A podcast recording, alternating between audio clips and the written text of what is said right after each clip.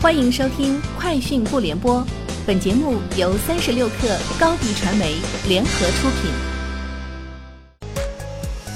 网罗新商业领域全天最热消息，欢迎收听《快讯不联播》。今天是二零一九年七月十二号。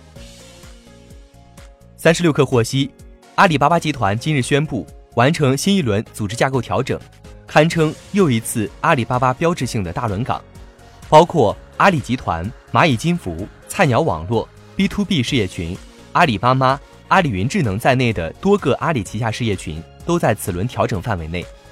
此轮调整中，被称为阿里政委的 HR 线，此轮轮岗调整最多，包括阿里巴巴合伙人、蚂蚁金服 CPO 曾松柏在内的高层也有涉及。从知情人士处获悉，哈罗出行负责电动车租售平台业务的电动车平台事业部。正式独立为一级部门，平行于哈罗单车等重量级业务。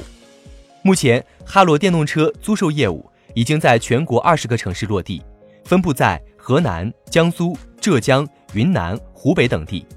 已开城地区车辆出租率、续租率等数据较好，租售加一站式服务业务的消费需求已经被论证。三十六氪获悉，OYO 酒店近日宣布，截至二零一九年六月。按房间数量计算，现已成为全球第三大连锁酒店，以及增长最快的酒店、住宅和旅居空间连锁品牌。OYO 表示，六年内已将业务扩展到八百多个城市，两万三千多家 OYO 品牌酒店和八十五万间客房。此外，OYO 称全球资产已经增长到约十五亿美金，并在中国已经覆盖三百三十七个城市，超过五十万间客房。三十六氪获悉，三只松鼠今日正式在深交所创业板挂牌上市，证券代码为三零零七八三。三只松鼠本次公开发行股票四千一百万股，发行价格十四点六八元每股，新股募集资金六点零二亿元。截至目前，三只松鼠股价报二十一点一四元，涨幅为百分之四十四点零一，市值已达八十四点七七亿元。三十六氪获悉。关于去头条进五环内这一话题，去头条 COO 陈思辉表示，进五环内是对我们内容团队和算法团队的要求。对我们内部来讲，你的内容的匹配和分发效率要做到足够好，足够好到五环内的人都很买单。而且除了去头条，我们还有其他产品来满足五环内的用户。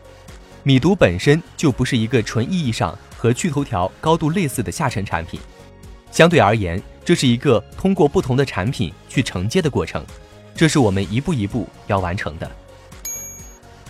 三十六氪获悉，由成都市商务局指导的“二零一九寻找百家成都特色小店”活动正式启动。活动将基于对成都数以万计的小店进行大数据挖掘分析，综合曲线推选、行业评测、大众口碑，共同评选并发布一百家成都特色小店。同时，高德地图宣布启动小店发光计划，面向全国小店开放入驻，全程自主免费。二零一九寻找百家成都特色小店活动系小店发光计划落地的全国首站。三十六氪获悉，微博视频悄然上线了弹幕功能，用户留言被展示在视频的上半部分，将视频切换成全屏的横屏模式后，用户可手动选择关闭弹幕显示。不过，这一功能尚处于灰度测试阶段，只有部分用户获得体验资格，而弹幕发布功能也仅开放给铁粉。微博对铁粉的解释是，微博推出的反映粉丝与博主之间亲密度的互动产品。以上就是本期节目的全部内容，下周见。